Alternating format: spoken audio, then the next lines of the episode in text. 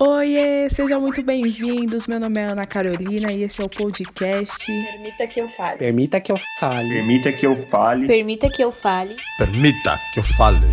Permita que eu fale. Permita que eu fale. Permita que eu fale. Meu pai, socorro! Já estamos no décimo episódio do nosso podcast, vulgo penúltimo episódio dessa temporada.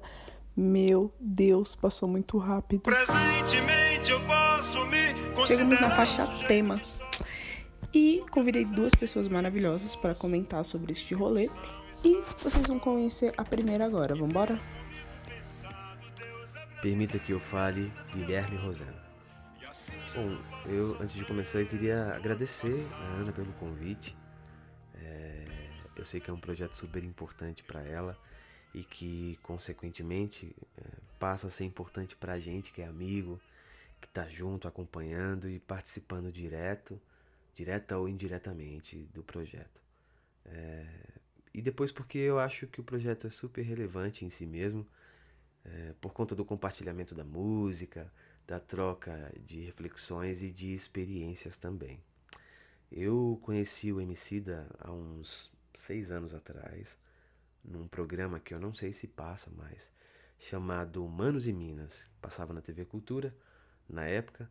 Né? Não dei muita atenção para o que estava vendo ali naquele momento, mas aí acho que uns dois anos, não, não lembro muito bem, uns dois ou três anos depois, eu garimpando pela internet, né?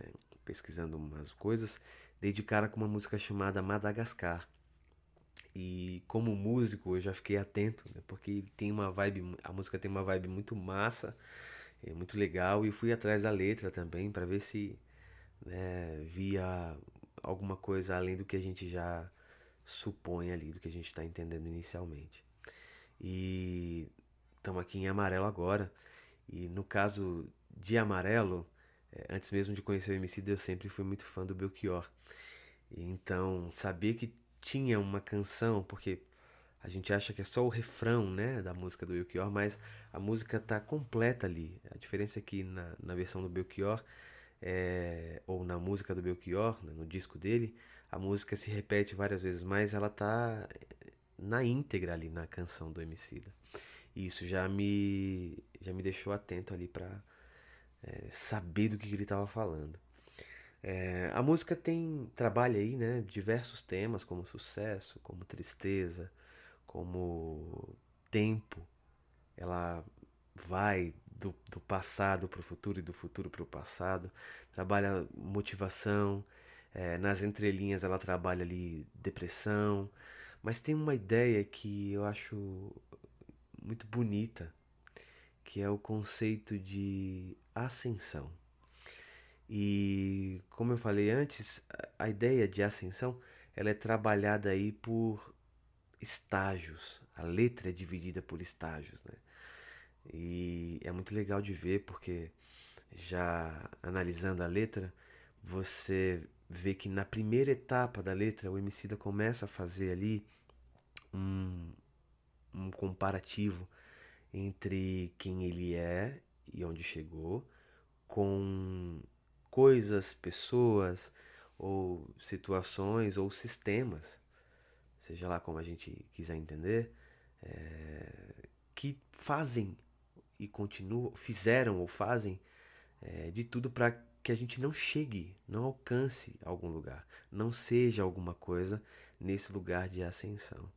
Então ele vai falando, né, que existiu ali o combustível dele a fome, é, que existem abutres, que, enfim, existe a mágoa, existem, existe um monte de coisa é, que vai tentar te fazer não chegar em algum lugar.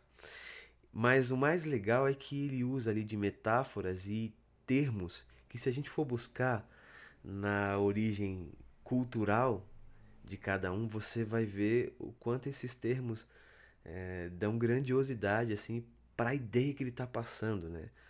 É, do quão glorioso é quem a gente, onde a gente chega e quem a gente se torna. Então ele vai falando ali sobre é, Osana em curso. Então é, ele fala sobre inflamar o mundo. Ele fala sobre Nirvana é o curso. né? Ele fala sobre ser ali é, estilo água e correr por, no meio das pedras. Então, quando a gente vai buscando, fora algumas outras referências, né? Capulanas, katanas, é, tudo isso vai dando é, maior sentido à ideia de ascensão. Ele está mostrando para a gente, ali tentando mostrar para a gente, claro, isso dentro da minha percepção, como é chegar lá, né? como é se tornar é, e como é viver nisso.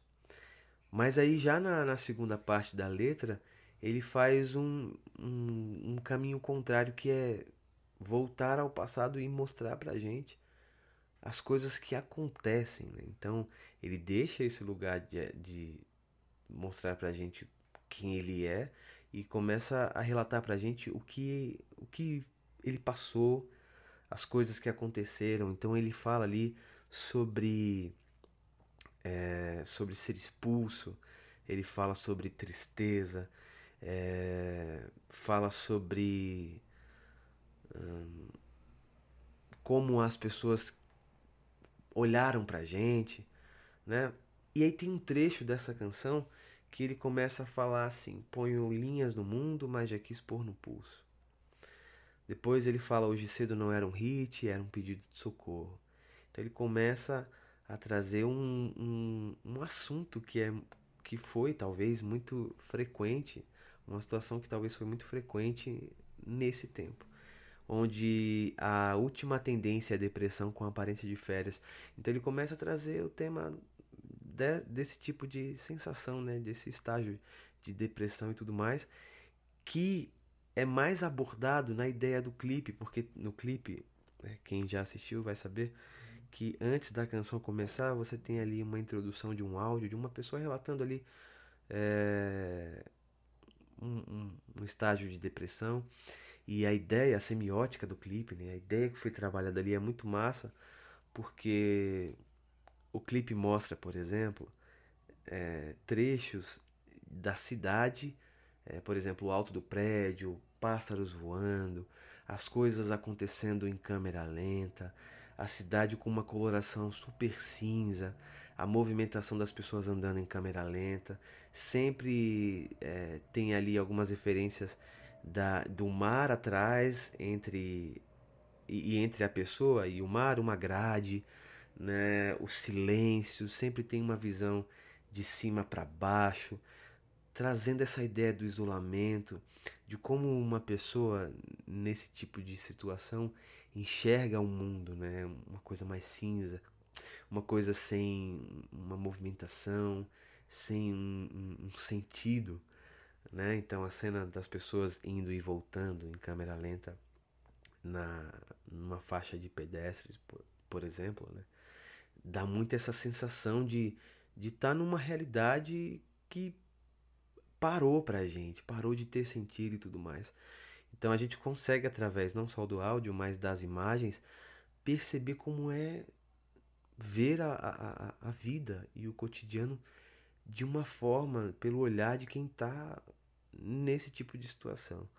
E aqui nessa parte da letra ele começa a trazer um pouco disso. Mas aí quando ele vai terminando essa outra, essa segunda parte da letra, ele começa um outro estágio que eu acho muito bacana, que é o da motivação, do tentar dar ali um, um norte para quem está nessa situação, para que a gente consiga chegar no primeiro estágio da, da letra, que é da ascensão. Então ele fala: olha, é, que o mesmo império canalha que não te leva a sério, interfere para te levar à lona, revide. Então ele já começa a trazer para a gente uma perspectiva, né? Se a gente for olhar o lance do clipe, do áudio, tudo mais, a gente consegue tirar tanta, tantas reflexões daquilo ali. Né? Mas aí ele começa, revide. E aí vem o refrão, tal, fala sobre é, não a gente não ser a gente ser mais do que aquilo que a gente do que do que aquilo que machucou a gente, né? E aí ele vai motivando as pessoas, e aí maloqueiro, maloqueira, levanta a cabeça, enxuga as lágrimas, enfim, e vai dando pra gente doses assim cavalares de motivação. para que a gente consiga chegar à ascensão. Então ele faz essa divisão, ele mostra para gente onde ele chegou, quem ele é, como é estar como é, como é estar em ascensão. Aí depois ele fala para você, olha, mas essas coisas acontecem, é, isso, isso, isso, isso, a gente se sente assim e tal, tudo mais. Mas aí vem a terceira parte. Apesar disso, a gente precisa revidar, a gente precisa levantar a cabeça tal. E começa a dar aí é, essas doses aí de motivação. É, é, muito legal ver isso. E aí eu fiquei me perguntando onde que. Qual, qual é o sentido, assim, por que, que ele buscou sujeito de sorte do Belchior para colocar nessa letra? É, e quem conhece o Belchior é, sabe que esse, essa música faz parte de um disco chamado Alucinação. E o disco Alucinação do Belchior, ele é cheio de conclusões assim e percepções caóticas da, da realidade, da vida, da sociedade, das pessoas. O Belchior ele não economiza assim, ele não, não trata as coisas com eufemismos assim.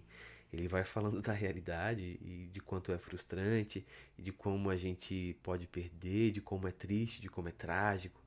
E nesse disco, Sujeito de Sorte é uma das, acho que não sei se a única, mas talvez uma das únicas canções que traz uma ideia de esperança, né? E aí, como eu falei no início, eh, a ideia do tempo também está presente aqui. Porque se a gente for analisar os estágios, é, quando a gente está sem perspectiva nenhuma, a gente acha que aquilo não vai passar.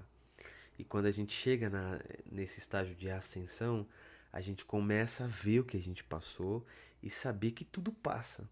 Tudo está ali no processo do tempo. E que a gente sai de sem perspectiva nenhuma para o momento em que a gente diz presentemente. Presentemente eu posso me considerar um sujeito de sorte. E presentemente tem a ver com o tempo, tem a ver com a passagem do tempo. Né? Porque ano passado aconteceram coisas que foram trágicas, mas esse ano não. Esse ano a coisa muda. E a gente precisa entender que as coisas mudam porque passam pelo tempo, porque existe esse processo aí, né? Então, a ideia de trazer o respiro da música do Belchior para endossar aí essa coisa de, olha, em algum momento a gente vai dizer isso, em algum momento a gente vai dizer, olha, porque apesar de muito moço eu me sinto são e salvo e forte, né? E assim já não posso sofrer no ano passado, né? Então é, é muito bonito ver essa, essa música do Belchior numa música onde é trabalhado esses estágios aí é, da ascensão. É óbvio que a gente consegue tirar tantas outras reflexões dentro dessa canção se a gente for analisar trecho por trecho, se a gente for pensar sobre questões mais específicas, a, a questão da depressão já é uma questão que a gente pode é, pensar nela e confrontar com, com com o que deveria ser a sociedade. É, a gente também consegue, por exemplo, é, falar sobre pautas específicas, né, sobre a indiferença, a indiferença e a diferença social e tantas outras coisas que a gente pode refletir. Mas o que acho que pegou para mim foi essa questão aí desses estágios da vida até que a gente chegue nessa ideia que eu acho muito massa, que é a de ascensão. Então, é, se eu pudesse, se eu posso dar um conselho para quem me ouve, é, ouçam o Emicida, mas ouçam o Belchior também, porque tem muito a dizer e a influenciar na nossa reflexão é, daqui para o futuro, porque as coisas são feitas assim, na passagem do tempo. Então, Aninha, obrigado pelo convite. É, isso é tudo que eu tenho para dizer agora, mas eu fico muito grato por ter participado aqui desse podcast. Tá bom? Um abraço para todo mundo aí. Beijão. Sei lá, mano.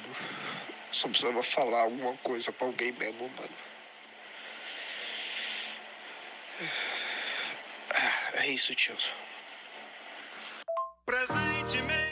Permita que eu fale. Juliana Santana.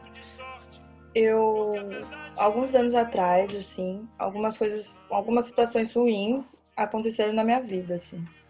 Foram uns dois anos bem complicados pra mim, foram várias situações. É, E eu era bem nova, eu tinha, eu tenho 24 agora, mas eu tinha 20 anos época, assim. E foi uma sucessão de coisas que me deixou bem ruim, bem ruim mesmo, assim. E, tipo, sabe aquele lance do, do andar para um passo para frente, dois para trás? Era, tipo, um passo para frente real e, tipo, um- uma queda para trás. assim.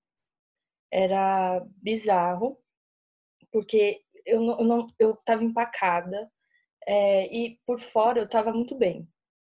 Tipo, rindo e tal, ninguém sabia que eu tava mal, mas dentro da minha cabeça, mano, era bizarro, assim, sério. Tipo, eu lembro e eu fico meio chocada até, assim, de, de saber que eu tava nisso.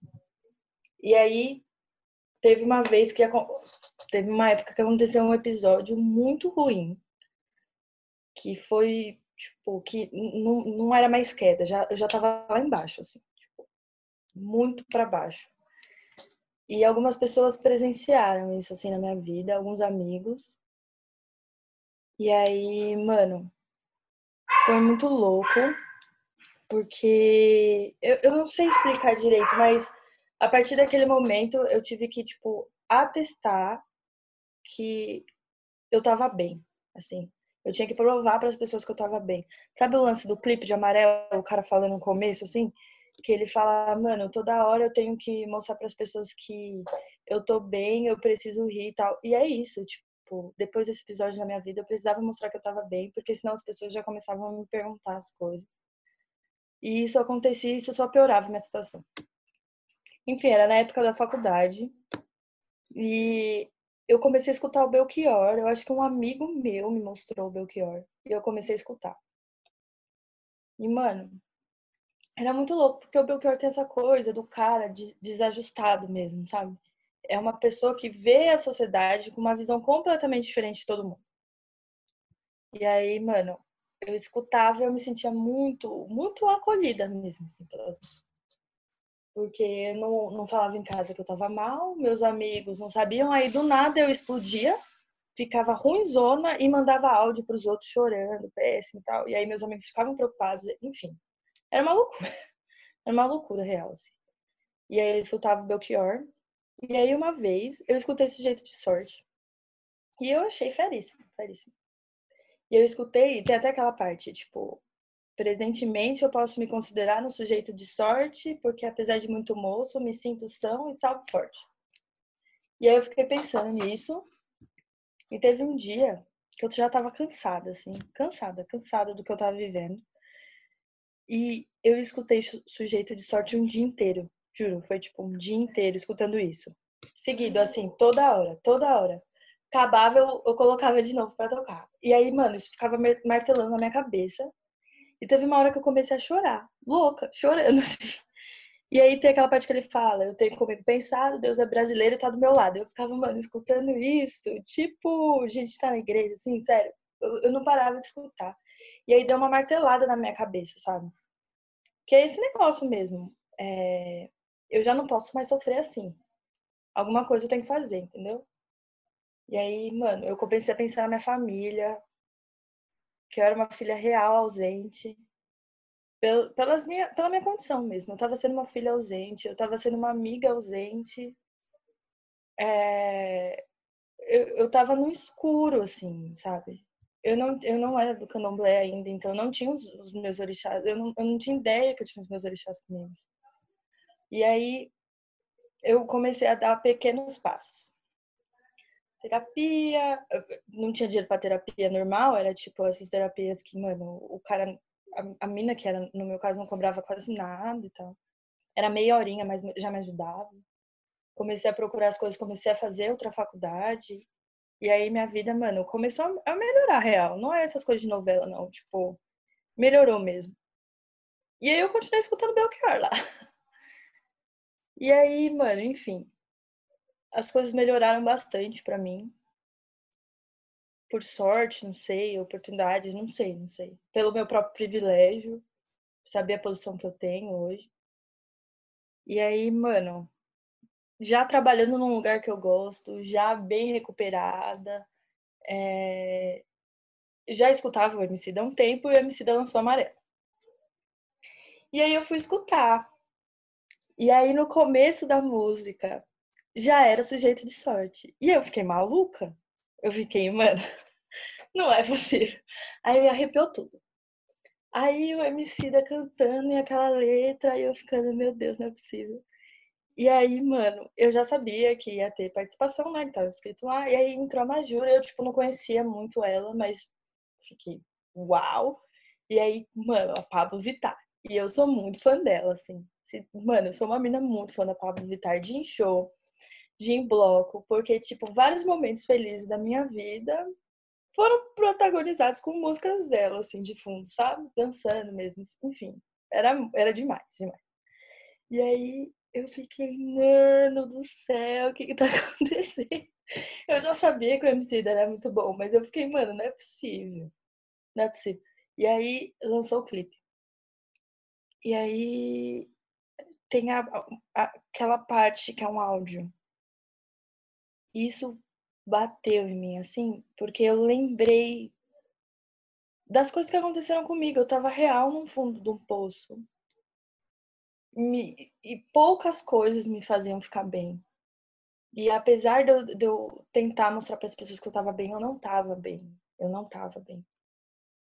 E aí, mano, o cara falando que, tipo, me desculpa por estar te mandando isso. Eu, eu falava exatamente essas coisas, sabe? E aí, falava isso pros meus amigos, era áudio chorando às vezes, falando, mano, me perdoa por estar te mandando isso, mas eu, eu preciso falar disso com alguém. É, esse lance de toda hora ter que mostrar que tá legal, de ser uma filha ausente, entendeu? Era tudo tudo muito encaixado. E é aquela coisa que você mesmo me falou, a, a música teve sentidos, tem sentidos completamente diferentes para muita gente, entendeu? E teve para mim também. Teve um, me fez ver esse momento da minha vida. E é, foi muito louco, foi muito louco. E aí, tipo, tem duas partes da música que são muito fortes para mim, muito fortes. Que é aquela parte que ele fala: "Permita que eu fale, não as minhas cicatrizes.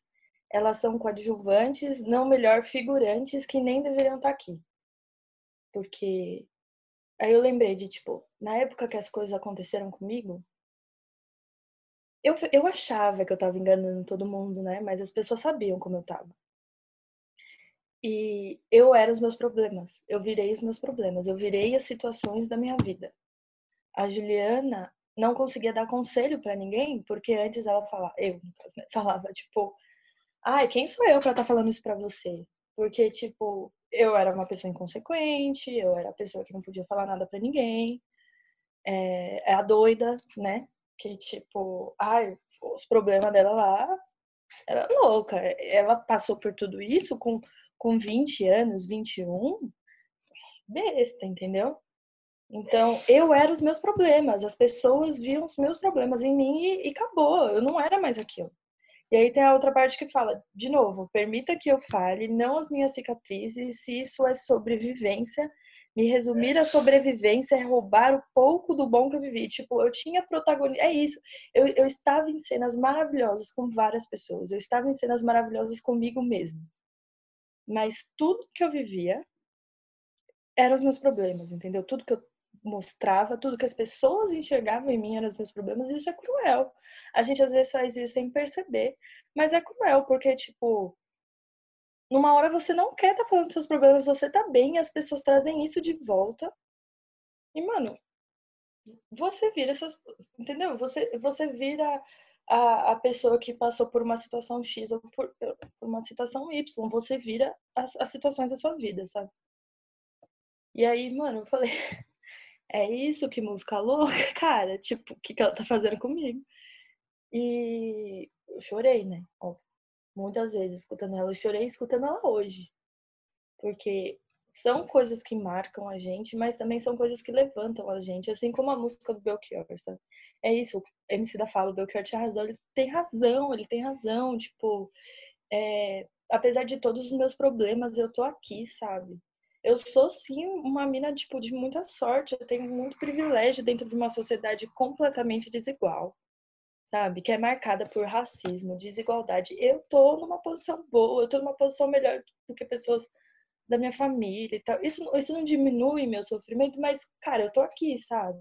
Essa coisa que a gente brinca do brasileiro mesmo, que é, mano, passa por muita coisa, mas tá aqui, tá aqui, assim. Aí, enfim, é, vou contar o episódio X, assim, da minha vida. Quando eu era pequena, pequena não, é, era adolescente pra nova, assim, é, eu, eu morava no Jardim Guarujá, é para lá do Valo Velho, assim, enfim, lá pro fundo da Zona Sul. E minha mãe conseguiu uma vaga na escola que ela era estagiária. E eu tinha bolsa, e aí eu tinha que ir lá pra Zona Leste estudar. Aí a gente acordava o quê? Umas quatro e meia? Por aí, assim, quatro horas, quatro e meia. E pegava o busão o ponto, ponto final ali no meu, na, na rua de baixo da minha casa e a gente pegava o busão ainda no escuro, tá ligado? tipo noite. E a gente pegava o ônibus. E aí, várias vezes eu dormia, mas várias vezes eu ficava olhando para as pessoas. Eu, eu, acho que eu nunca nem falei disso com meus pais, assim. Ficava olhando as pessoas dentro do ônibus. E na minha cabeça, eu ficava, tipo, montando histórias para essas pessoas. Assim, Algumas pessoas eu já conhecia, já, tipo, era gente do bairro, que meu pai e minha mãe davam oi e tal. Mas tinha gente que eu nunca tinha visto na vida, mas que todos os dias estava lá pegando o mesmo ônibus que eu. E aí eu ficava tentando imaginar o que que era a vida daquela pessoa, tá ligado? Tipo, o que que ela faz? E aí é, é como realmente eu me sentisse acolhida. É, é muito bizarro falar isso, mas estou com as pessoas que eu tenho que estar, entendeu? Diferente da minha escola, que todo mundo morava do lado, uma galera de classe média, classe média alta, que que tava lá, morava do lado da escola e tal. Eu me sentia mais pertencente a essas pessoas que estavam dentro do ônibus. Eu não tinha totalmente essa, essa ciência na época, mas hoje eu sei que eu, eu, eu tava mais confortável ali, sabe? Confortável entre aspas né? Porque pegar o ônibus lotado não é gostoso, mas, tipo, entendia quem eram aquelas pessoas, mesmo imaginando histórias completamente diferentes para elas. Aí eu ficava tipo, oh, aquela bolsa, a roupa que a pessoa tá, bom, se ela tá quatro e meia da manhã e tal, sabe? Eu fazia a história da pessoa cabeça. E aí eu imaginava que tava todo mundo quase no mesmo barco, sabe? Em situações diferentes, mas tava todo mundo ali. Mano, trampando, acordando cedo, sei lá que horas as pessoas chegavam em casa. Enfim, companheiros ali mesmo. E o capitalismo faz isso com a gente, né? Individualiza a gente. Ele individualiza. Eu sou eu e a minha história. E aí, essas coisas que acontecem com a gente é quase, é quase uma luta contra isso sem querer, inconsciente. Quando você começa a ver as pessoas como um coletivo mesmo de, de luta, sabe? De, de parceiro de, de situações ruins, boas, enfim. Aí, mano, lançou Amarelo, depois de muitos anos, né? Eu lá andando no centro, trabalhando, consegui comprar um ingresso para assistir é, o lançamento de Amarelo no Teatro Municipal. Por sorte, consegui comprar para mim e pro meu irmão e para minha cunhada. Aí fui assistir Tava com uma galera do trampo também que conseguiu, a gente teve que comprar. E lotadaço o Teatro Municipal, lotado, lotado. E eu fui na primeira sessão ainda, a segunda eu sei que tava muito mais lotada. Mas enfim, as pessoas estavam lá na primeira, na primeira sessão e tal. E aí, mano, o MC da cantou várias músicas e ele cantou Amarelo. Quando ele começou a cantar Amarelo, é, as pessoas começaram a, tipo, gritar. Assim, certo? Elas gritaram com várias músicas, mas elas, mano, urravam essa música. Elas urravam, urravam. Assim. Você, tipo, via nitidamente na cara das pessoas que elas estavam sentindo o que estava acontecendo ali. E aí, mano, é muito engraçado, porque eu tava vendo tudo aquilo e eu comecei a misturar toda a cena com a música, com a minha vida. E aí o MC da entrou cantando tal. Aí Majura entrou toda de branco, maravilhosa, rainha, cantando e tal. Aí entra Pablo Vittar, nessa parte que eu citei aqui que ela canta com um cabelo compridaço, maravilhoso, uma roupa toda meio rosa, assim, de pena. Ela parecia que ela, mano, era uma verdadeira angel, sabe? Do, do sei lá, do Victoria's Secret, não sei, desses desfiles vindo, assim, andando, cantando a partir delas, as pessoas urravam, gritavam, felizes. Eu vi muita gente chorar, muita gente chorando. Meu irmão tava cantando, minha cunhada tava gritando muito, as pessoas, meus amigos, todo mundo, gente que eu não conhecia, tava, tipo, muito feliz. E, mano, era a mesma sensação. Não é a mesma sensação do busão, né? Mas era tipo. Parecia que as pessoas do busão estavam comigo quando eu era mais nova. Juro, tipo. Eu, eu, eu ouvindo a música, eu lembrei de eu sentada no busão com a minha família e tal. Tipo, isso é muito louco. Olha o que, que esse cara conseguiu fazer, entendeu? É despertar, é, é um sentimento de um coletivo mesmo, sabe?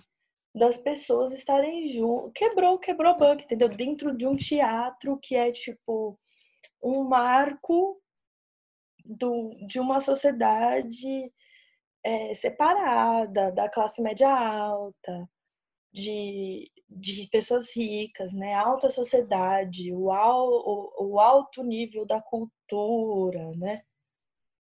Com o MC da lá no meio, com duas figuras maravilhosas, que tem completamente, tipo, propriedade para cantar o que eles estavam cantando.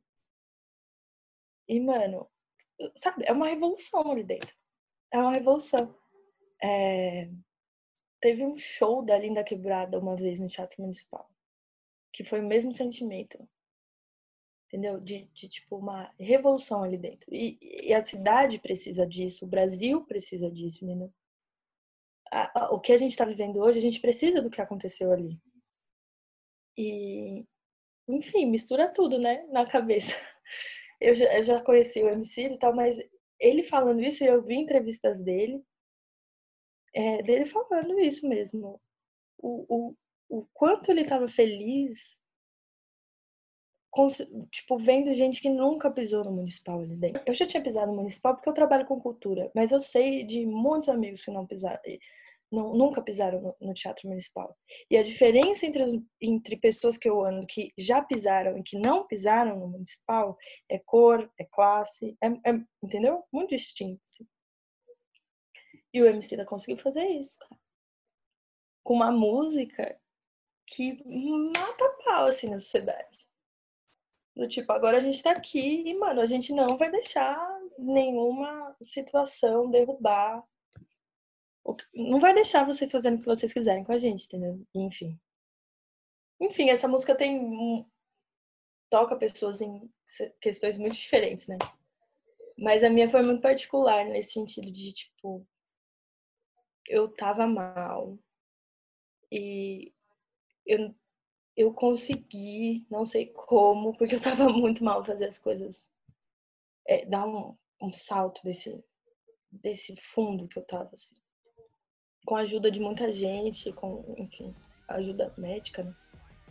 Mas, mano, dá certo, entendeu? E é isso. Eu acho que amarelo significa isso para mim, essa, essa, esse lance do. Ai, o clichê da superação, mas é isso mesmo, mano. Mas esse ano eu não morro. Ai, gente. Eu tô com o coração apertadíssimo. Ao mesmo tempo que tá transbordando de alegria, tá apertado porque é, se chegou em amarelo já é porque tá acabando, né? Mas muito obrigada, Guilherme. Obrigada, Ju. É, bom, são duas pessoas muito importantes que quis trazer a visão do Gui também, porque o Gui é músico. É, procurei um trampo dele, inclusive. O Guilherme é maravilhoso. É, quando eu chamei a Ju para fazer também, eu não, não sabia dessa ligação dela, né, com a música Sujeito de Sorte e casou super né? Então eu, eu fiquei muito feliz de ter conseguido conciliar de alguma forma, né? Essa participação da Ju aqui, porque foi no aleatório. Eu falei, vou botar a Ju para falar de amarelo e vou botar o Guilherme para falar sobre amarelo. Galera, é sério, o próximo episódio é o último. E eu tô assim, meu Deus, já acabou. Mas vai dar tudo certo. Vamos programar já a segunda temporada, mas depois a gente fala sobre isso. Vamos finalizar essa temporada. É... E é isso, gente. Muito obrigada, né, por sempre, né, tá ouvindo, compartilhando. É, quem não ouviu, sei lá, a gente tá no décimo, sei lá, tem mais nove episódios aí para trás. Se você perdeu algum, ouve de novo, pode mandar um feedback que estamos abertos, tudo bem? E fechou. Esse foi o décimo episódio do meu, do seu, do nosso podcast. Permita que eu fale.